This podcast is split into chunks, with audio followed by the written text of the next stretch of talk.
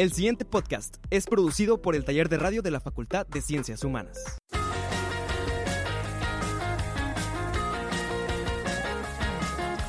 En los próximos minutos, abre tus oídos para un Encuentro con las Letras, un espacio de la Facultad de Ciencias Humanas para promover y fomentar la publicación de textos y la lectura entre la comunidad universitaria, además de difundir las novedades literarias y tecnológicas de la Biblioteca Alma Lorena Camarena Flores. Iniciamos.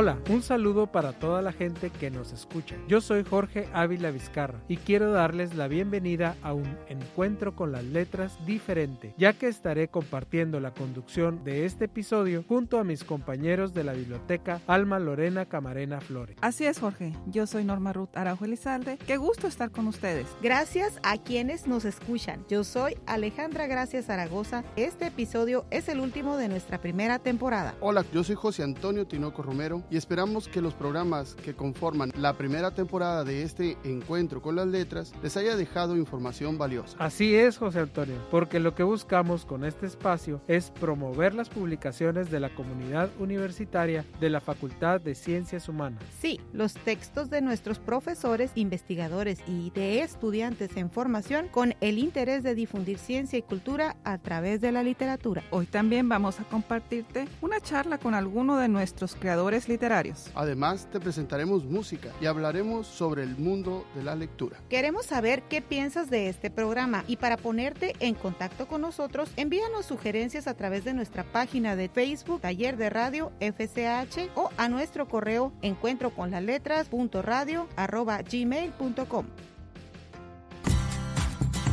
Conozcamos a nuestros autores.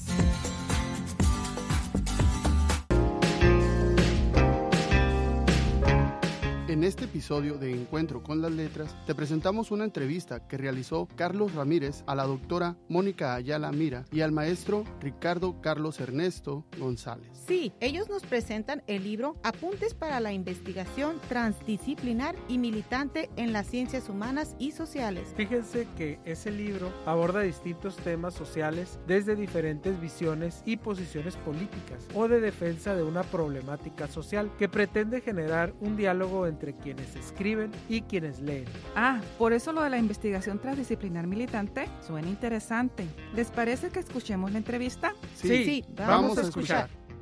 ¿Cuáles son sus nombres, su formación académica y en qué áreas se han desarrollado? Mi nombre es Mónica Ayala, tengo un doctorado en psicología y me he desarrollado dentro de los estudios feministas y de género en relación a las mujeres y los movimientos sociales, la violencia de género y discriminación. Mi nombre es Ricardo Carlos Ernesto González, licenciado en Ciencias Sociales, maestro en Estudios Socioculturales, candidato a doctor en Psicología Social. Me he desarrollado principalmente en áreas de trabajo e investigación de juventudes, violencias sociales y espacios carcelarios. ¿Cuál es el libro o el texto que desean presentarnos y de qué trata? Bueno, les queremos presentar el texto Apuntes para la investigación transdisciplinar y militante en las ciencias humanas y sociales. Es un libro que son ocho capítulos, abordan temas que son socialmente relevantes con un enfoque de generar investigación militante, es decir, que está apuntalada en algún posicionamiento político o en algún elemento de la vida pública con mucha fuerza en la búsqueda de ir generando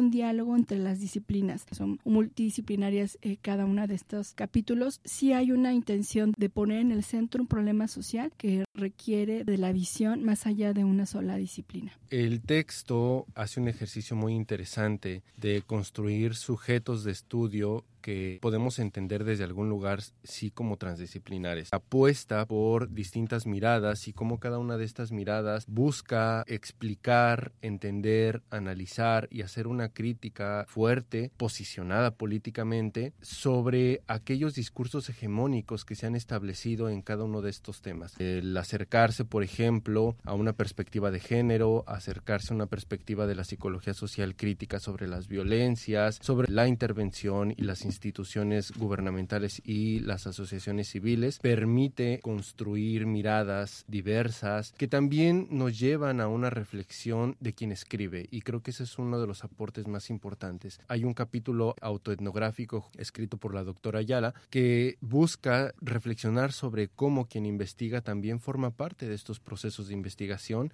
Y está dividido en dos partes. La primera parte sobre las reflexiones y propuestas epistemo-metodológicas desde las ciencias humanas y sociales y la segunda parte, instituciones y vidas precarias como urgencias sociales. ¿Cómo es que la investigación militante puede ayudar a resolver problemáticas sociales? Se ha entendido que la ciencia es neutral, en donde los seres humanos que creamos y hacemos ciencia no tenemos ninguna intervención o no sesgamos de alguna forma la, ciencia. Es como algo que no va, ciencia moderna junto con subjetividad. Sin embargo, con el paso de los años y a través de diferentes posturas críticas en relación a la ciencia, sobre todo las críticas feministas, se hace evidente que la ciencia de inicio está sesgada, está posicionada en un pensamiento masculino, desde una masculinidad hegemónica que tiende a no permitir ver la subjetividad que está detrás de quien hace la ciencia. La idea de una investigación militante no solo reconocer nuestra subjetividad activa, sino también el rol que tenemos y los diferentes elementos de poder asociados a nuestra posición dentro de este contexto investigativo y cómo desde ahí hay sesgos porque hay elementos que son propios de quien investiga, pero también hay otros elementos que derivan de las instituciones educativas, sociales, entre otras. Los sesgos son inherentes. Si develamos esos elementos de poder que nos van atravesando, también momento de reconocer que a partir de eso se pueden generar transformaciones sociales, que la ciencia se ancle socialmente en elementos que sean necesarios, no nada más en términos de progreso, que es el discurso de la modernidad, en términos de pertinencia, de necesidad y sobre todo al reconocer que somos activistas o que somos militantes dentro de la investigación, también nos podemos posicionar en un espacio más horizontal con quienes estamos trabajando, con el intento de reconocer al otro, a la otra y valorar esa capacidad de acción, de decidir y de tomar una postura frente a lo que le está pasando. Esa es la intención que cruza todo el texto, posicionarnos desde la ciencia para la transformación social. Hay dos argumentos que, como dice la doctora Ayala, atraviesan eh, todo el texto. Maritza Montero, por ejemplo, sostenía que las ciencias sociales tienen un compromiso ético con el contexto que le rodea, con las sociedades. Y con ello ligo otra reflexión de Rosana Reguillo, en donde dice que tenemos que tener mucho cuidado con no romantizar los abordajes de las ciencias sociales en función de las sociedades y no asumir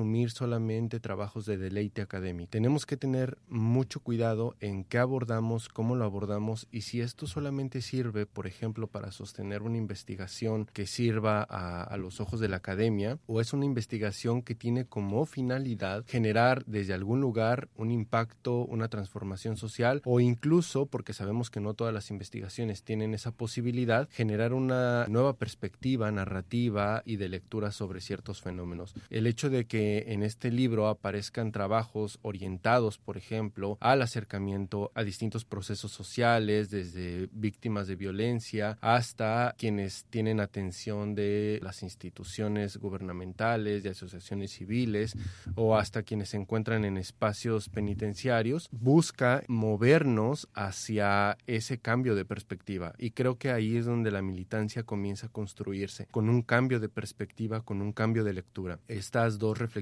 tanto la de Maritza Montero como la de Rosana Reguillo, están en clave de la crítica a las ciencias sociales en general. No reproducir solamente discursos hegemónicos de las disciplinas, sino replantearnos qué estamos haciendo y que esto no solamente sirva para que las y los académicos, las y los estudiantes tengamos algo nuevo que leer, sino para generar investigaciones mucho más comprometidas con las sociedades con las que estamos trabajando. Y ahora, hablando en términos del libro, ¿cómo es que se decide escribir este texto? ¿Qué les motivó para redactar este texto? La idea original del texto se desprende de un seminario sobre metodologías horizontales que tuvimos aquí en la Facultad de Ciencias Humanas hace tres años. Recuerdo que cuando decidimos aventurarnos en la construcción de este, de este libro, íbamos en el carro de la doctora Ayala y entonces platicábamos qué hacer con todo lo que gira en torno a un seminario, qué hacer con todo lo que se reflexiona. Muchas veces los seminarios tienen esta capacidad maravillosa de generar nuevas perspectivas, de generar nuevos debates, pero al mismo tiempo tienen la debilidad de quedarse dentro de, del aula, quedarse dentro del espacio del seminario. Buscamos trazar una ruta de salida. Ahí fue donde decidimos construir este libro. Fue un proceso largo, fue un proceso tardado, porque me parece que toda construcción de una obra depende no solamente del tiempo de quienes coordinan, sino de las personas que escriben, de los tiempos institucionales. Finalmente, así es como surgió y el resultado me parece que es bastante prometedor, tiene muchas aristas a reflexionar y esa es la intención de toda obra, generar siempre la reflexión, motivarnos a pensar desde otros lugares.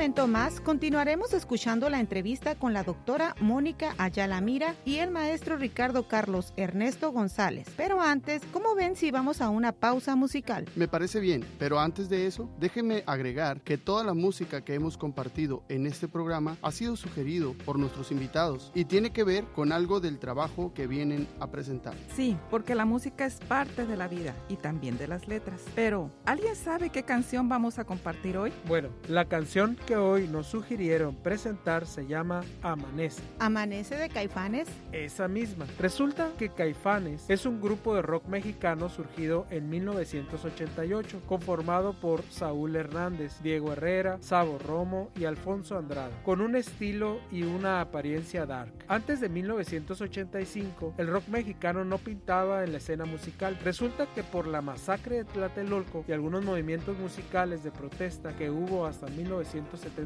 cobijados por este género musical que los jóvenes tocaban, el gobierno había prohibido la presentación de grupos de rock en México. Entonces, ni las compañías disqueras grababan rock ni las estaciones de radio las tocaban. Por eso es que Caifanes logró que el rock mexicano reviviera. Al principio, los críticos creían que eran argentinos. El coro de esa canción dice, nunca nadie me podrá parar, solo muerto me podrán callar. Esa es la actitud de la gente que tiene una posición, una opinión que los lleva a un activismo militar Ándale, todos los que creen en una causa y luchan todos los días por ella hasta lograr un cambio en la sociedad. Qué curioso, porque los libros son medios a través de los cuales también se transmiten ideologías y creencias que nos mueven a buscar que nadie nos pare. Y que nadie nos calle.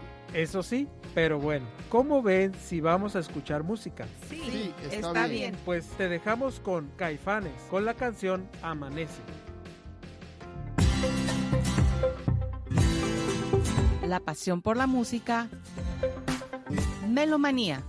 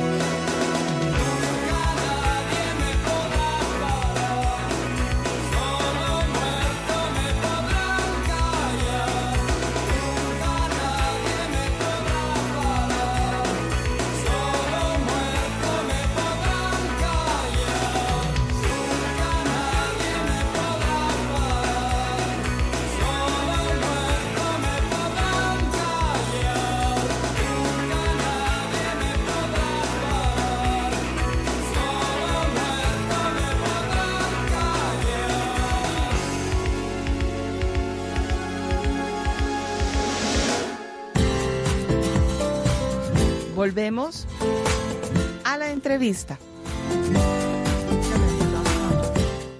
¿Qué tipo de lectores son los que ustedes esperan lean este trabajo y qué reacción esperan de ellos? Nuestra intención es que este texto sea cercano para los estudiantes dentro de las diferentes licenciaturas en ciencias humanas y sociales, así como los posgrados. Y buscamos partir de esta obra es una invitación a, a la reflexión, porque el texto apuntes, pues es algo que no está terminado, es algo que sigue en continua reflexión, en continua construcción. Entonces, eso es lo que buscamos, generar algún elemento reflexivo sobre sus propias prácticas eh, investigativas. Hay una reflexión de, Bourdieu en el texto Respuestas, invitación a una sociología reflexiva, en entrevista con Loy Wacan. Una pregunta que le hace Wacan a, a, Bourdieu es si le sorprendía que las personas entendieran lo que entendían de sus textos. Y entonces Bourdieu decía, bueno, los lectores eh, pueden entender lo que quieran del texto. Otra cosa era probablemente lo que yo quería decir.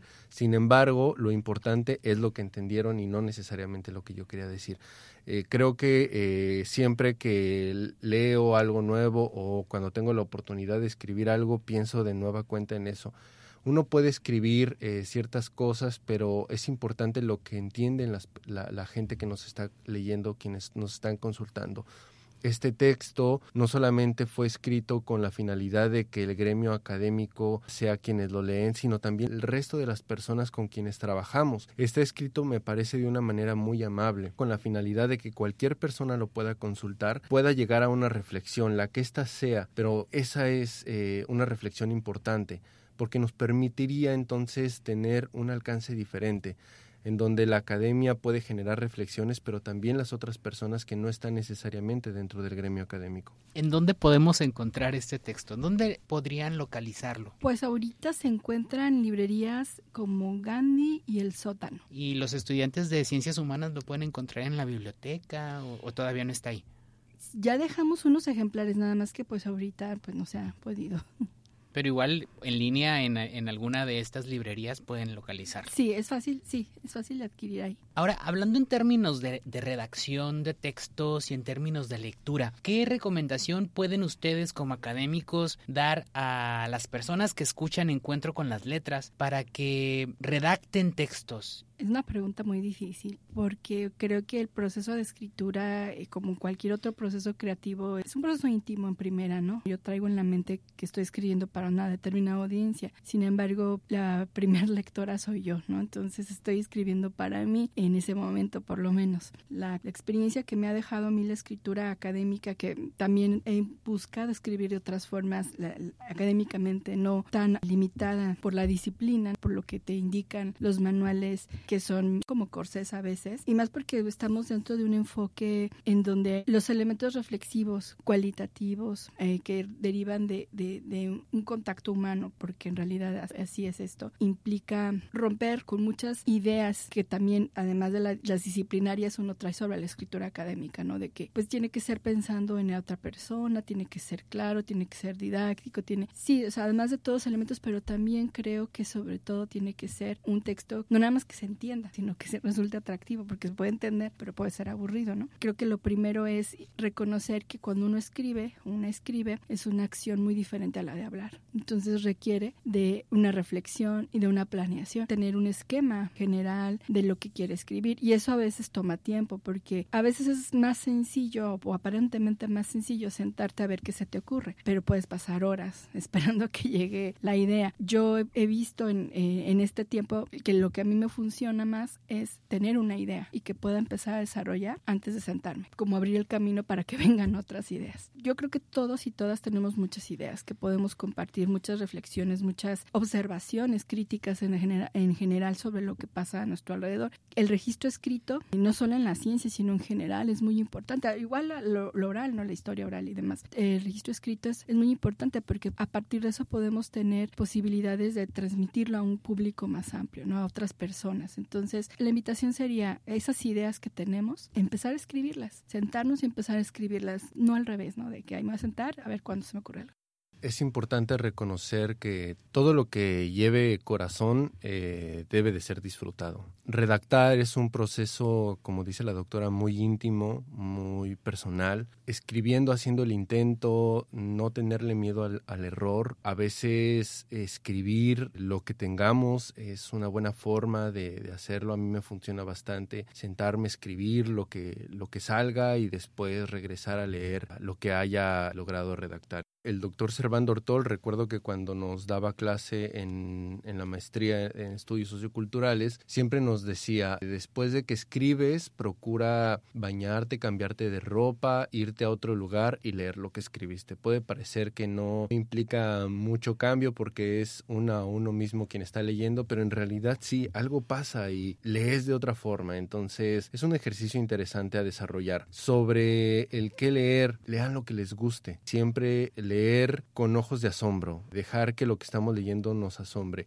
pero también eh, ser muy críticos y saber que si lo que estamos leyendo no nos gusta por alguna razón, reconocer que no nos gusta por esa razón, pero hacerlo. Así es como uno puede aprender a escribir desde otros lugares, a entender otros estilos y finalmente encontrar qué es lo que nos gusta leer y qué no nos gusta. ¿Qué frase o qué mensaje les gustaría dejar para el auditorio de Encuentro con las Letras? Cuando estaba en la licenciatura, tenía un profesor que siempre nos decía, luchen por lo que están aprendiendo en la licenciatura, porque si en algún momento de sus vidas les quitan todo, eso es lo único que jamás les van a poder quitar. Disfrútenlo y luchen por ello. Era un contexto de huelga, era un contexto activista, tenía mucho sentido en ese momento, pero a lo largo eh, de, de mis años estudiando es algo que me sigue haciendo mucho sentido. Luchar por nuestro crecimiento educativo es algo que vale la pena porque es algo que siempre se va a quedar y nos pueden quitar absolutamente todo en esta vida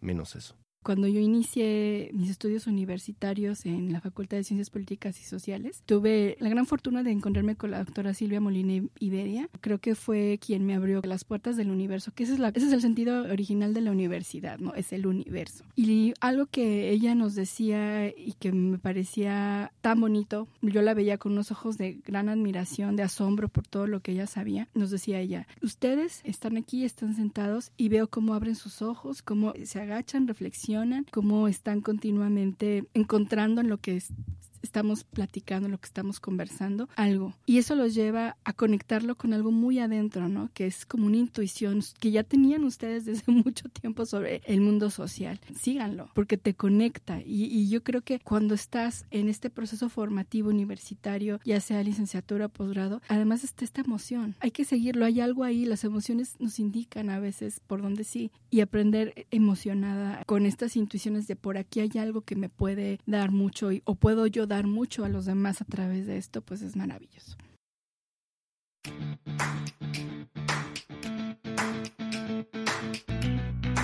Regresamos y en la sección de recomendaciones literarias vamos a cambiar hoy un poco. ¿Cómo? ¿Ahora no vamos a hablar sobre recomendaciones de literatura y tecnología? No, ahora vamos a hablar de cómo nos fue durante el periodo del COVID-19, a nosotros que trabajamos en una biblioteca. Sin la biblioteca física, sin libros y sin lectores a quienes prestarles nuestro acervo bibliográfico. Mm, suena bien. Entonces, reflexionemos sobre la forma de trabajar en pandemia. Adquisiciones bibliográficas, innovación y recomendaciones literarias. Aún recuerdo el 18 de marzo del 2020 cuando nos devolvieron a nuestras casas y que teníamos que trabajar desde nuestros hogares. En mi caso, cuando nos dijeron ya no íbamos a ir a la escuela, iba a ser dos semanas y dije, bueno, dos semanas en las que puedo reordenar aquellos planes que tenía. Después de esas dos semanas se fue alargando el tiempo. Esos planes ya no empezaron a encajar porque la actividad para desarrollar en la biblioteca era de manera presencial. Esas dos semanas que se convirtieron en suficiente tiempo fue horrible. fue muy difícil para mí. En cuanto a los retos que se fueron presentando, yo no estaba en esta biblioteca, yo estaba en otra biblioteca. Tener a un usuario todos los días eh, demandando información y ahora ya no tenerlo y pensar qué están haciendo los bibliotecarios, no están trabajando. Era una presión que no se me decía, pero que yo la tenía. En ese momento, eh, regresar al fundamento de qué es una biblioteca, cuál es su función cuáles son los valores que deben persistir. En diferentes bibliotecas su misión principal es la de brindar información de calidad. La información puede tener muchas formas de presentarse y una de ellas es la digital. También está la capacitación que hay que darle al usuario y la capacitación que hay que tener nosotros. De hecho, el cómo hacer que la biblioteca funcione en línea o desde casa, la hicimos funcionar, la hicimos funcionar, nos pusimos a estudiar, nosotros jamás habíamos dado un curso en línea, nos preparamos. Fue una cuestión un poquito difícil aprender el Blackboard porque lo estuvimos trabajando con el teléfono, fuimos aprendiendo poco a poco. Al principio sí fue algo estresante irnos a los cursos de la UNAM, webinars de diferentes instituciones para poder irnos capacitando. Fue muy difícil no tener contacto con el estudiante, con el maestro. Todo fue por medio de una pantalla y la voz pero también otro reto es capacitar a todas aquellas personas que no están acostumbradas. Así es. Bien curioso, nos fuimos dando cuenta como bibliotecarios que teníamos recursos digitales dentro del sistema bibliotecario, los cuales no los conocíamos al 100% y fue de donde nos hicimos uso o nos apoyamos con ellos mismos en libros electrónicos, bases de datos, más recursos que podemos encontrar en línea y que podíamos ofrecer a nuestros usuarios para no dejarlos solos en ese momento en el que iban a estar sin la biblioteca en físico y que las clases seguían andando. Las cosas que aprendí esta forma nueva de trabajo han sido creo que en general dos.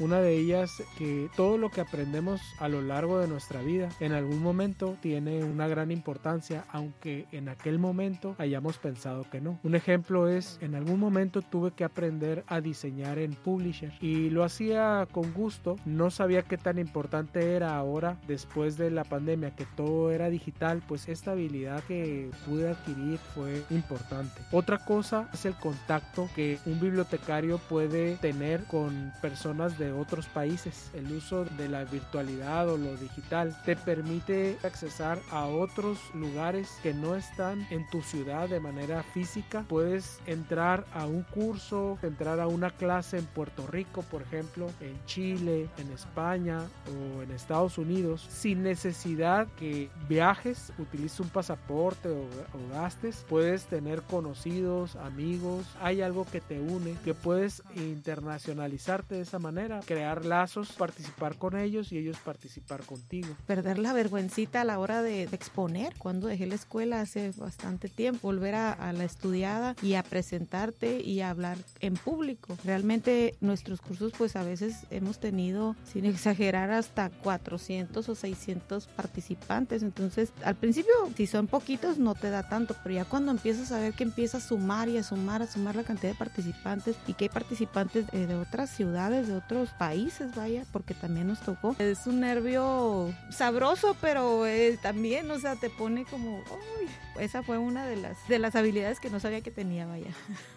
En mi caso, los cursos que nos estuvimos metiendo nos hablaba mucho de la resiliencia. ¿Qué resiliencia? ¿Qué hay que hacer? ¿Qué pasó por mi mente? Lo tengo que hacer por mí, porque quiero aprender, quiero sacar adelante mi trabajo y en motivación por mis hijos, porque ayudar a mis hijos también, como ellos tuvieron las clases en línea, si su mamá podía, ellos también como juventud es, son muy hábiles para mover un teléfono, una computadora. Dije, yo también fue un reto hacerlo. Creo que esta pandemia a mí me ha dejado conocimiento acerca de cómo clasificar la información que se encuentra en el Internet, así como herramientas que podemos encontrar, PDFs, libros, bases de datos, saber cómo clasificar y cómo nosotros darlo a conocer a toda la comunidad estudiantil. Otra cosa, nos enseñó un poco de didáctica, ya que al momento de elaborar nosotros un curso, pues aprendimos a preparar a lo mejor nuestras palabras, a estudiar sobre un tema, el poderlo explicar sin titubear. Además, creo que el saber trabajar en equipo, a lo mejor porque éramos de diferentes turnos, no en el mismo horario y en estos momentos de pandemia estuvimos trabajando juntos en el mismo horario, compartiendo con mis compañeras y compañeros acerca de los mismos cursos que íbamos a trabajar con los alumnos, atenderlos en línea, realizar eventos culturales también y estar compartiendo música, lecturas y un poco de todo dentro de nuestro espacio de biblioteca en línea.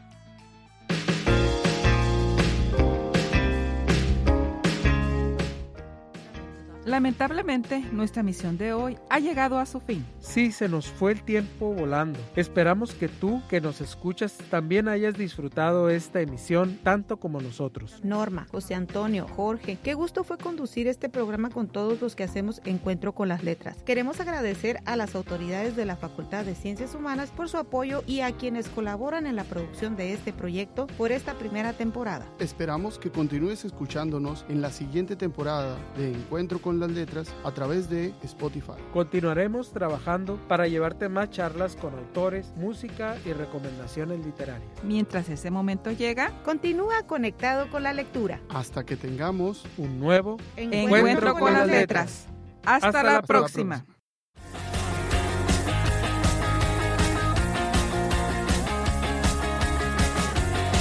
Esto ha sido una emisión más de Encuentro con las Letras una producción de la Biblioteca Alma Lorena Camarena Flores y del Taller de Radio de la Facultad de Ciencias Humanas.